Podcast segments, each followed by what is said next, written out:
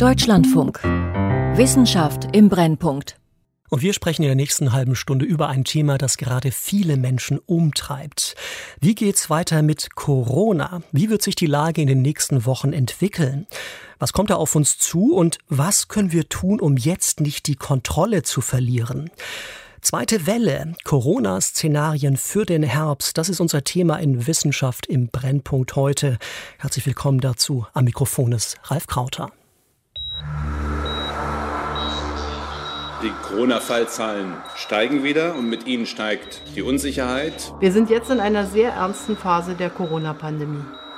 Die Pandemie breitet sich wieder rapide aus schneller noch als zu Beginn vor mehr als einem halben Jahr. Damit haben wir ehrlich gesagt alle nicht gerechnet, aber das zeigt sich eigentlich das ganze Jahr in der Pandemie, dass wir immer wieder von neuen Situationen überrascht werden. Wir sind dem zweiten Lockdown eigentlich viel näher, als wir das wahrhaben wollen. Keiner der Experten hätte so einen massiven Anstieg in Deutschland und in Europa jetzt zu diesem Zeitpunkt vorhergesagt. Das führt dann dazu, dass es doch in den Krankenhäusern zumindest da, wo die Inzidenz schon hoch ist, es schon zu Engpässen auch kommt auf den Stationen, weil einfach wichtig wichtige Mitarbeiter wegfallen durch Quarantäne oder durch eine Isolation. Wir müssen jetzt alles tun, damit das Virus sich nicht unkontrolliert ausbreitet. Der vergleichsweise entspannte Sommer ist vorbei. Jetzt stehen uns schwierige Monate bevor. Als Angela Merkel vor ziemlich genau einem Monat sagte, sie befürchte, dass wir an Weihnachten mit bis zu 20.000 Corona-Neuinfektionen pro Tag zu rechnen haben, da dachten die meisten von uns noch, das ist doch Alarmismus. Die hat nicht alle Tassen im Schrank.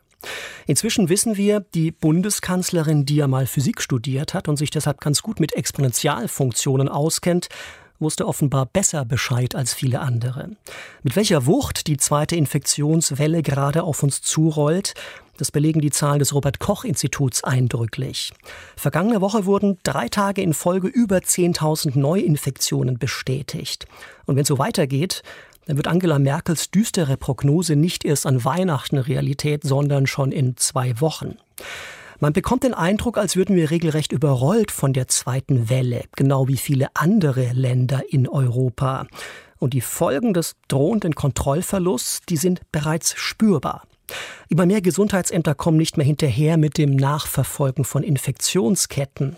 Und die Zahl der schwer kranken Covid-Patienten wächst so schnell, dass man mancherorts schon bald wieder die Intensivbetten knapp werden könnten. Hätte man das nicht alles kommen, sehen können und müssen? Und was können wir jetzt tun, damit die Lage nicht völlig aus dem Ruder läuft? Darüber habe ich vor der Sendung mit Dr. Viola Priesemann gesprochen. Die Physikerin leitet eine Forschungsgruppe am Max-Planck-Institut für Dynamik und Selbstorganisation in Göttingen und entwickelt seit Monaten Computermodelle, die zwei Dinge vorhersagen sollen. Erstens, wie wird sich das neuartige Coronavirus weiter verbreiten? Und zweitens, wie ließe es sich am effizientesten daran hindern? Natürlich bilden solche Computermodelle zur Infektionsausbreitung die Wirklichkeit nie perfekt ab.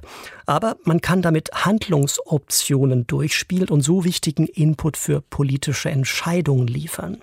Meine erste Frage an Viola Priesemann war, wie brenzlig ist die Corona-Lage gerade? Also noch kommt das wirklich äh, auf den Landkreis an. In manchen Landkreisen ist die Situation klar außer Kontrolle, in anderen Landkreisen, gerade im Norden und im Nordosten, sind die Fallzahlen ja immer noch relativ niedrig. Also man muss sich das wirklich von Landkreis zu Landkreis anschauen.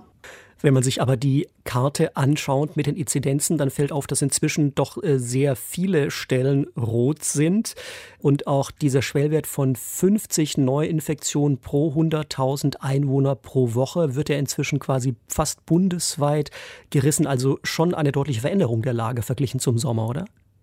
Äh, das ist korrekt und das ist in gewisser Weise auch zu erwarten gewesen. Wir haben über den Sommer gesehen, dass am Anfang die Situation relativ gut dann unter Kontrolle war. Fast alle Infektionen und fast alle Träger wurden entdeckt. Aber dann hat sich Stück für Stück äh, jeder ein bisschen mehr Freiheiten genommen, was ja auch natürlich und was auch sinnvoll ist. Man möchte ja wissen, wie viele Freiheiten kann man sich nehmen, sodass das System trotzdem gerade eben noch stabil ist. Das Problem ist nur, dass man dann irgendwann an diese Grenze kommt und an dieser Grenze, wenn die Anzahl Neuinfektionen zu hoch ist, kommen die Gesundheitsämter nicht mehr mit der Nachverfolgung hinterher. Und dann kommt es relativ plötzlich zu einem schnelleren, zu einem sich selbst verstärkenden Wachstum. Das ist ein Kipppunkt und dieser Kipppunkt ist jetzt in einem Landkreis nach dem anderen überschritten worden. Sie sagen ein Kipppunkt nach einem doch für viele recht normalen Sommer. Sind wir denn sehenden Auges in diese zweite Welle reingeschlittert oder hat diese Dynamik selbst Expertin wie Sie, die das Infektionsgeschehen am Computer nachzubilden versuchen, überrascht? Ah, nein, leider hat es uns überhaupt gar nicht überrascht. Wir haben schon vor zwei Monaten die ersten Ergebnisse dazu gehabt und die dann auch sehr zeitnah auf diesen äh, Preprint-Server Archive gestellt, also es kann jeder nachlesen. Aber es ist natürlich sehr schwierig, das zu kommunizieren, vor allen Dingen in einer Situation, wo die Lage ja sehr ruhig und sehr kontrolliert zu sein scheint. Sie haben in der Tat manches vorhergesehen. Es gab da noch eine zweite Publikation von Ihnen und Kollegen, die war am 13. Oktober, habe ich nochmal nachgeschaut, ebenfalls auf dem schon genannten Preprint-Server Archive. Der Titel dieser Publikation war Vorboten einer zweiten Corona-Welle, wo Sie im Prinzip all das, was wir gerade beobachten, tatsächlich schon vorausgesagt haben. Ihr Co-Autor war äh, Professor Michael Meyer-Hermann vom Helmholtz-Zentrum für Infektionsforschung in Braunschweig. Und das war ja dann auch der Mann, der tags drauf, also am 14. Oktober beim Treffen der Bundeskanzlerin mit den Ministerpräsidenten in Berlin vor versammelter Mannschaft quasi einen eineinhalbstündigen Vortrag zur Corona-Lage hielt, woraufhin sich dann Bund und Länder auf die verschärften Infektionsschutzmaßnahmen verständigt haben, die seit circa zehn Tagen in Kraft sind. Lassen Sie uns vielleicht das Ausgangsszenario, das Sie in dieser Publikation vor vier Wochen untersucht haben, noch mal durchspielen. Was wäre denn passiert, wenn wir die Dinge einfach hätten laufen lassen? Also die Publikation haben wir am 13. Oktober der Öffentlichkeit zur Verfügung gestellt. Wir haben die Ergebnisse schon vorher gehabt, aber sie sehr ordentlich und gründlich aufzuarbeiten, dauert natürlich auch seine Zeit. Insofern war der Titel Vorboten einer zweiten Welle schon fast absurd, weil wir stecken ja schon mitten in der zweiten Welle drin, zumindest in vielen der Landkreise. Die Frage also, was wäre passiert, wenn wir es hätten weiter so laufen lassen, würde ich gerne umformulieren und sagen, hätten wir nicht einfach früher reagieren sollen? Unsere theoretische Studie, die wir ja schon vorher rausgebracht haben, die hat klar gesagt, es gibt zwei verschiedene wirklich wichtige Kipppunkte. Wir konzentrieren uns ganz viel auf die Krankenhausbetten. Natürlich sind die Krankenhausbetten wichtig. Aber was viel wichtiger ist aus unserer Perspektive, ist die Grenze, wo die Gesundheitsämter nicht mehr mit der Kontaktnachverfolgung hinterherkommen, weil dann die Ausbreitung außer Kontrolle gerät. Wenn die außer Kontrolle gerät, bedeutet es, dass wir mehr und mehr Träger des Virus haben, die gar nicht wissen, dass sie Träger sind. Und diese Menschen, das sind wirklich die Treiber äh, der Ausbreitung. Und die tragen das möglicherweise dann auch zu den Risikopersonen. Und in der Publikation, die Sie gerade angesprochen haben, sehen wir, dass die Fallzahlen bei den Risikopersonen über 60 und über 80 die ganze Zeit, den ganzen Sommer über konstant geblieben sind. Das bedeutet, die waren gut abgeschirmt. Obwohl überall die Fallzahlen insgesamt ja hochgegangen sind, sind sie bei den über 60-Jährigen nicht hochgegangen. Erst seit Mitte September, und das ist für uns der Anfang des Kippens, Seit Mitte September sehen wir vermehrte Infektionen und ein vermehrtes Überspringen zu den Älteren. Aus unserer Sicht ist seit Mitte September die Situation außer Kontrolle geraten, zumindest in den ersten Landkreisen. Und das spiegelt sich dann wieder darin, dass erstmal die Fallzahlen eben deutlich steigen, auch bei den Leuten, die sich versuchen zu schützen. Und wenn da die Fallzahlen steigen bei den Älteren, dann laufen natürlich zwei, drei Wochen später auch die Todeszahlen hoch mit der entsprechenden Verzögerung. Ich will noch mal ein paar Zahlen, die mir in Erinnerung geblieben sind, nennen. Sie haben in dieser Studie dann äh, also hochgerechnet, da war Anfang November von 20 bis 30.000 Neuinfektionen äh, pro Woche und 150 bis 300 Corona-Tote. De facto heißt es ja, wir haben diese Prognose eigentlich dann jetzt schon hinter uns gelassen. Wir haben beide ganz klar hinter uns gelassen. Und an sich sind das ja auch erstmal noch relativ geringe Zahlen. Also 150 Corona-Tote, die sind ja hauptsächlich bei den über 60 und über 80-Jährigen, ist ja noch relativ wenig bei den über 80-Jährigen sterben pro Woche im Prinzip etwa 700 Menschen im Schnitt. Der Punkt ist nur, dass wir zurzeit eine Verdopplung haben, etwa alle zehn Tage. Das heißt, aus den 150 wird dann eine Woche später 300, wird 600. Und dann sind wir nach äh, zwei Verdopplungszeiten schon in der Größenordnung, was wir in den Altersklassen auch schon an wöchentlichen Sterbezahlen erwarten. Also dann würde man auch anfangen, die Übersterblichkeit deutlich zu sehen. Die Prognosen, die Viola Priesemann und Kollegen auf Basis von Computermodellen der Virusausbreitung berechnet haben, die haben nicht nur ziemlich genau vorhergesagt, was wir gerade erleben, die zeigen auch, warum es keine gute Idee wäre, die Dinge einfach laufen zu lassen. Wann genau die Intensivstationen überlastet werden würden, das können die Forscher zwar nicht vorhersagen, einfach weil es da viele Unwägbarkeiten gibt, zum Beispiel was das verfügbare Pflegepersonal angeht. Aber weil nach aktuellem Stand rund einer von 100 Infizierten über 60 und einer von 10 Infizierten über 80 an Covid-19 stirbt, wären die Krankenhäuser wohl spätestens in einigen Wochen am Limit und die Ärzte müssten dann unangenehme Entscheidungen über Leben und Tod treffen. Obwohl das alles keiner wirklich wollen kann, sorgte eine abgeschwächte Variante dieses Laissez-faire-Szenarios in der vergangenen Wochen erneut für Diskussionen. Anlass war ein Thesenpapier, verfasst von drei Epidemiologen, finanziert von einem neoliberalen Think Tank aus Great Barrington in den USA. Sein Tenor, lasst uns nur die Alten und Kranken vor der Ansteckung schützen und zulassen, dass sich das Virus ansonsten weitgehend ungehindert ausbreiten kann damit das Leben für die breite Masse normal weitergehen und die Wirtschaft sich erholen kann. Arndt Reuning über die Great Barrington Declaration und die Kritik, die sie auf den Plan rief. Stanford, Harvard und die Universität von Oxford. Drei renommierte Forschungseinrichtungen. Und dort arbeiten die drei Epidemiologen, die sich Anfang Oktober an die Öffentlichkeit wandten mit der sogenannten Great Barrington Deklaration. Denn die drei Experten machten sich Sorgen darum, welche gesundheitlichen und gesellschaftlichen Nebenwirkungen der momentane Umgang mit der Pandemie mit sich bringen würde. Die gegenwärtigen Lockdown-Bestimmungen wirken sich verheerend auf die öffentliche Gesundheit aus, sowohl kurz- als auch langfristig. Zu ihren Folgen gehören eine niedrigere Impfrate bei Kindern, schlechtere Behandlungserfolge bei kardiovaskulären Krankheiten, weniger Krebsscreenings und eine Beeinträchtigung der geistigen Gesundheit. Das alles wird zu einer erhöhten Übersterblichkeit in den zukünftigen Jahren führen. Das Konzept, das Sie als die Lösung des Dilemmas ansehen, nennen Sie fokussierten Schutz. Der Gedanke dahinter, die Menschen in der Hochrisikogruppe sollen von dem Erreger so gut wie möglich abgeschirmt werden, der Rest lebt sein Leben weiter, als ob das Coronavirus nicht existierte. So könne sich auf natürliche Weise eine Herdenimmunität aufbauen, von der indirekt auch die älteren und vorerkrankten Bürgerinnen und Bürger profitieren. Klingt erstmal nach einer guten Idee. Friedemann Weber, Professor am Institut für Virologie der Justus-Liebig-Universität Gießen. Doch was hält er wirklich von dieser Idee der gezielten Abschirmung? Gar nichts.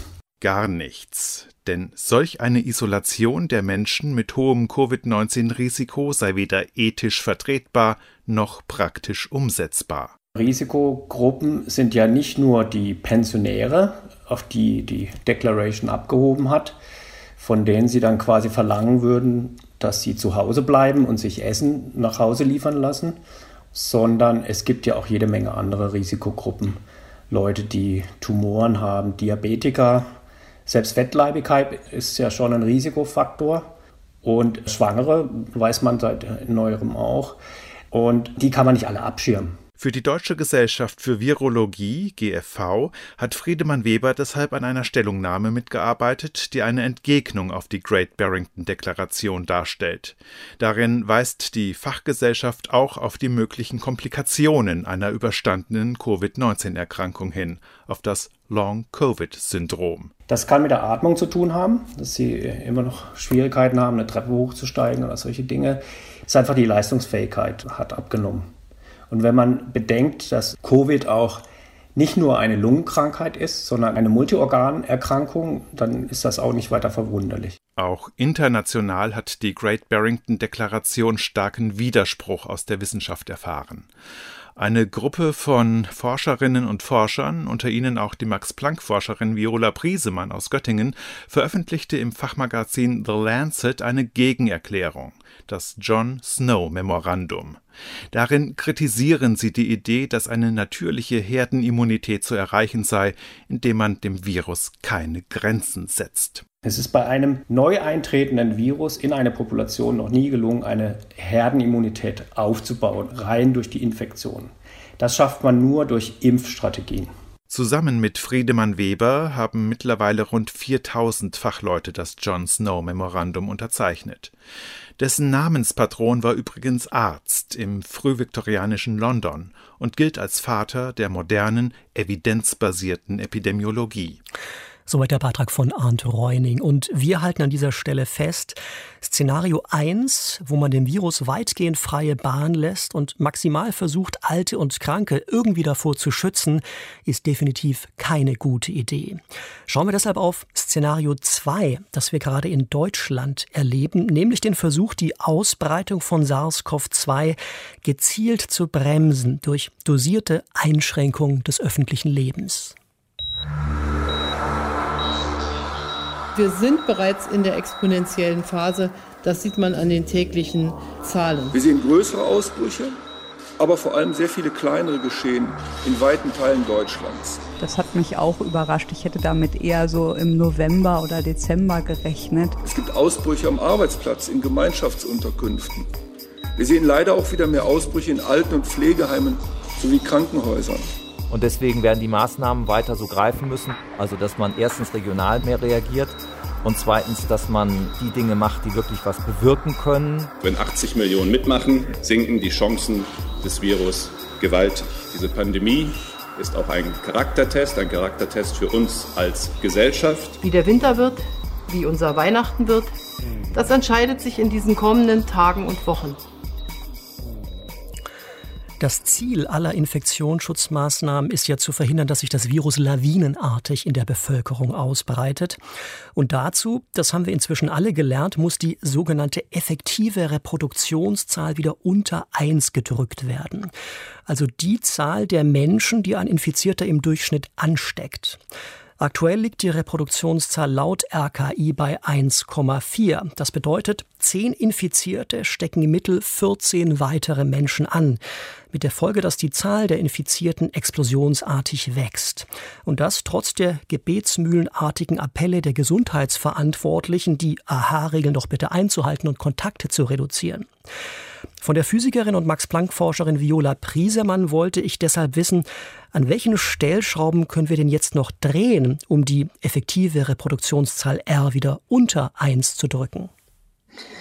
Was haben wir in der Hand? Klar, wir können die um 10, 20 Prozent reduzieren, indem wir unsere Kontakte nochmal deutlich reduzieren. Oder indem äh, man in dem Moment, wo man krank ist, nach Möglichkeit so schnell wie möglich zu Hause bleibt und versucht, niemanden anzustecken. Aber das A und O, all diese einzelnen Maßnahmen, die bringen 5%, die bringen 10%, die bringen vielleicht 20%. Das heißt, man kann ein R, was leicht über 1 ist, damit runterbringen. Aber wir machen ja relativ viel davon auch schon. Das, was wirklich einen großen Beitrag macht, ist die Kontaktnachverfolgung und das Testen durch die Gesundheitsämter. Das macht 50 Prozent. Das macht einen wirklich großen Batzen. Und das Problem mit diesem Kipppunkt ist, in dem Moment, wo die Gesundheitsämter nicht mehr hinterherkommen, tragen die nicht mehr zur Eindämmung bei und statt einem R von 1 hat man dann plötzlich einen R von 1,5 oder sogar 2. Von einem Tag auf den anderen würden wir, das ist jetzt ein Gedankenexperiment, von einem Tag auf den anderen ein Gesundheitsamt in dem Landkreis einfach zumachen, dann würde, ohne dass sich das Verhalten ändert, die Fallzahlen einfach mit einem R von etwa 1,4 bis 2 steigen. Und das ist der große Knackpunkt. Das zu kompensieren, müsste jeder mindestens seine Kontakte halbieren.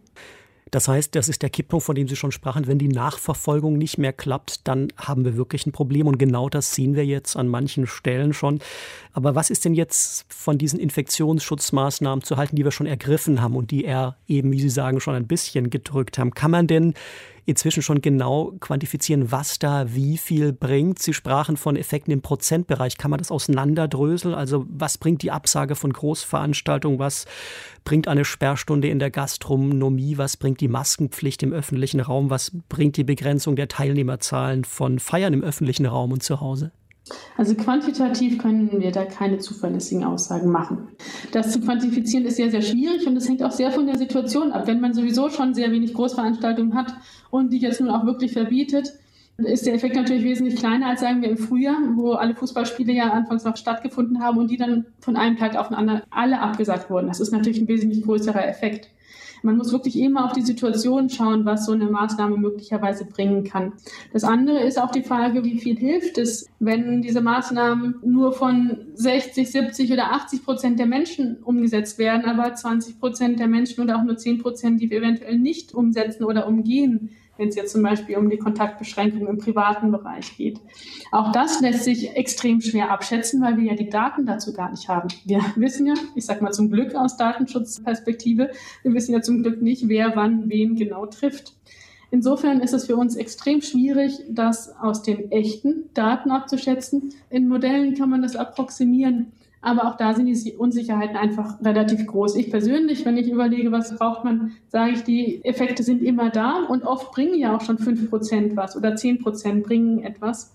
Wenn es denn nur darum geht, ein R von leicht über 1 auf gerade unter 1 zu bringen. Aber jetzt haben wir die Situation, wenn die Gesundheitsämter nicht mehr beitragen, dass es nicht nur darum geht, da irgendwie 5 oder 10 Prozent Änderungen zu machen, sondern es braucht eine massive Änderung, um eine Kontrolle wiederherzustellen und vor allen Dingen auch, um die Fallzahlen schnell und zügig wieder runterzubringen. Für mich ist es so ein bisschen immer wieder dieser Beispiel mit einem Brand. Wenn der Brand klein ist, dann kann ich da einen Eimer Wasser nutzen, um den auszumachen. Wenn der Brand aber groß ist, dann mache ich da fünf Eimer Wasser drauf und es ist einfach sehr frustrierend, weil es nicht hilft. Nach dem, was Sie jetzt gerade gesagt haben, klingt das so, als ob aus Ihrer Sicht die vor zehn Tagen ergriffenen Maßnahmen von Bund und Ländern möglicherweise nicht ausreichend waren, um wieder die Kontrolle der Lage zu erlangen. Was würden Sie denn vorschlagen?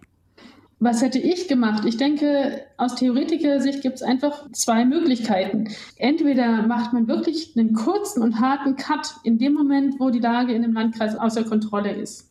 Also in dem Moment, wo die Fallzahlen über 50 pro 100.000 im Landkreis sind, dann zu sagen, wir machen jetzt eine Woche Urlaub mal soweit das geht. Urlaub zu Hause. Ein temporärer Lockdown quasi. Ein wirklich temporärer, aber kurzer Lockdown. Dann würde das wahrscheinlich typischerweise reichen, die Fallzahlen wieder runterzubringen in den Bereich, dass die Gesundheitsämter Luft haben und die Kontaktnachverfolgung wieder machen können. Und da muss man sich überlegen, wir haben natürlich gelernt seit äh, März, wie man diesen Lockdown nochmal feierner einstellt. Und die Idee wäre, wenn man gerade nur ein bisschen über die 50 geraten ist, dann reicht an sich nach der Modellrechnung zumindest ein sehr konsequenter und dafür auch sehr kurzer Lockdown. Und wenn alle da mitziehen, wäre das definitiv effizient. Wenn jeder nur ein bisschen macht, dann verlangsamt das eben dieses außer Kontrolle geraten nur ein bisschen. Aber es ist trotzdem weiterhin ein Wachstum und der Abstand zu der Region, wo wir eine Kontrolle haben, der wird größer und größer. Das heißt, wenn man nicht genug handelt, je länger man wartet, desto länger dauert es, bis man auch wieder in die kontrollierte Region runterkommt. Okay, also das heißt, wenn die Grenze gerade überschritten würde, dann würde in der Regel auch eine Woche äh, regionale oder lokaler Lockdown reichen, um wieder fest im Sattel zu sitzen, meinen Sie? Das würden die Modellrechnungen so zeigen. Natürlich sind die Menschen am Ende keine keine perfekten Units in so einem Modell. Wir haben versucht, relativ viele von den Unsicherheiten auch mit reinzunehmen. Natürlich hat man noch weitere Kontakte und so weiter. Aber das Wichtige ist da eben auch eine konzertierte Aktion. Inzwischen ist es ja nicht nur ein Landkreis, wo die Situation außer Kontrolle ist, sondern ganz viele. Wenn da ein Landkreis eine Woche dort einen Lockdown machen würde oder zumindest einen konzertierten Reset und nur lokal, dann werden natürlich die Fälle von den Nachbarlandkreisen wieder eingesteppt. Dann, wenn es flächendeckend außer Kontrolle gerät, ist es eben auch wichtig, dass alle das gleichzeitig machen, zumindest alle betroffenen Landkreise, damit man die Wirkung am Ende auch wirklich sieht. Und jetzt sind wir ja auch so weit, deswegen sage ich, Mitte September hat das ja schon angefangen in manchen Landkreisen. Jetzt sind wir so weit, dass die Fallzahlen in manchen Landkreisen so hoch sind, dass es sicherlich eine Weile dauert. Wir wissen aus dem ersten Lockdown und wir wissen auch aus Kontaktbeschränkungen aus anderen Ländern wie Australien oder Israel, dass sich die Fallzahlen etwa halbieren je Woche nach einer Maßnahme. Das ist eine Überschlagsrechnung und das sind relativ strikte Beschränkungen, die dort gemacht worden sind. Aber für mich ist es halt eine Frage, lieber kurze, strikte Beschränkungen oder etwas, was halt möglicherweise komplett verpufft. Sie plädieren für so eine Art Stotterbremse, könnte man das so ausdrücken? Also statt dem Versuch, kontinuierlich das Tempo zu drosseln, der offenbar nicht geglückt ist, immer mal wieder stärker in bestimmten Teilen auf die Bremse treten, um dann wieder die Fahrt fortzusetzen? Nee, ich würde es nicht als Stotterbremse bezeichnen. Ich würde es als wirklich lokale Feuerwehr sozusagen oder Notfallmaßnahme bezeichnen. Wir sind in Deutschland jetzt wahrscheinlich über diesen Punkt hinweg in vielen Regionen. Aber angenommen, sind nur 10, 20 Landkreise über dem Threshold und die Ausbreitung ist unkontrolliert, dann würde es reichen dort. Die Alternative ist, dass es äh, weiter und weiter außer Kontrolle gerät. Die Fallzahlen wachsen weiter und weiter an. Die Todesfälle und die Zahlen in den Krankenhäusern fangen ja auch deutlich an, genauso zu steigen. Noch ist das alles an sich kein großes Belastungsproblem. Der Punkt ist nur, das kommt ja. Und das kommt ja immer schneller. Nach den 10.000, die wir jetzt haben, oder 11.000 pro Tag, kommen dann nach einer Verdopplungszeit die 20 und danach kommen die 40.000. Und dann spätestens wird man das sicherlich im Gesundheitssystem merken. Das heißt, wir haben jetzt noch zwei, drei Verdopplungszeiten, bis wir da an Kapazitätsgrenzen kommen. Sprechen wir nochmal über ein anderes Szenario. Das wäre ja sozusagen nochmal ein bundesweiter Lockdown. Das Robert Koch Institut will den eigentlich nicht. Es plädiert eben für diese regional und zeitlich beschränkten Einschränkungen, wie wir sie jetzt eben zum Beispiel in Berchtesgaden sehen und für die auch Sie sich ja stark gemacht haben. Aber mal angenommen, man würde bundesweit auf die Bremse treten als letzte Notlösung. Wie lange müssten wir denn dann alle zu Hause bleiben? Das lässt sich schwer einschätzen. Ich denke, ich möchte noch diese lokalen versus die bundesweiten Maßnahmen gegenüberstellen. Wenn nur einige Landkreise außer Kontrolle geraten, ist das eine wunderbare Idee zu sagen, lokal einen Lockdown und auch einfach schauen, dass die Nachbarlandkreise in Anführungsstrichen nicht angesteckt werden, also dass es nicht überspringt. Auf der anderen Seite, wenn eine Situation ist wie jetzt oder wenn wir das weiterdenken wie vielleicht in zwei, drei, vier Wochen, dann sind ja im Prinzip fast alle Landkreise schon betroffen und dann braucht man wirklich diese konzertierte Aktion, dass auch alle Landkreise einen Reset haben. Was ich nochmal betonen möchte, ich bin hier natürlich auch Theoretiker und nicht Praktiker sozusagen. Wir können das in unseren Modellen sehr schön berechnen. Die Alternative ist schon auch in gewisser Weise die Fallzahlen hochgehen zu lassen. Man muss sich bewusst werden, dass man dann eben an Krankenhauskapazitäten grenzt, dass man sich dann pro Person viel mehr einschränken muss. Und dann werden sich eben gerade die Risikopersonen natürlich auch vermehrt einschränken. Das bedeutet eine große Belastung in gewisser Weise für die Gesellschaft. Aber das ist zurzeit zumindest ein Szenario, was uns eigentlich vor der Tür steht. Das Bewusstsein, was man da haben sollte, ist, wir sehen in eigentlich allen Ländern, bei denen die Fallzahlen so sehr gestiegen sind, dass es dann irgendwann doch zu einer Art Lockdown gekommen ist. Und der dauert dann, wie zum Beispiel in Israel, einige Wochen. Je früher wir handeln, desto kürzer ist er. Eine genaue Zahl kann ich Ihnen da nicht geben. Ich weiß ja auch nicht, wie genau dieser Lockdown aussehen wird. Ich weiß nicht genau, wie die Menschen sich verhalten werden. Der Punkt ist, wenn man es kurz und konzentriert macht, ist es, denke ich, für alle gut, für die Menschen, für die Wirtschaft, für die Gesundheit für unser Sozialleben. Weil sobald wir wieder in die Situation haben, dass die Ausbreitung kontrolliert ist, dann hat man ja auch pro Person wieder viel, viel mehr Freiheiten, die man sich erlauben kann. Und die Situation bleibt trotzdem stabil. Was ist Ihre Prognose? Kriegen wir die Kurve, dass die Zahlen wieder sinken in den nächsten Wochen? Ähm, ich denke, dass es nicht reicht, wenn sich 70 Prozent der Leute so ein bisschen zurücknehmen oder auch ein bisschen mehr zurücknehmen und 30 Prozent der Leute eben nicht. Insofern wird das ohne eine konzertierte Aktion sehr, sehr schwierig sein, die Fallzahlen wieder runterzubekommen.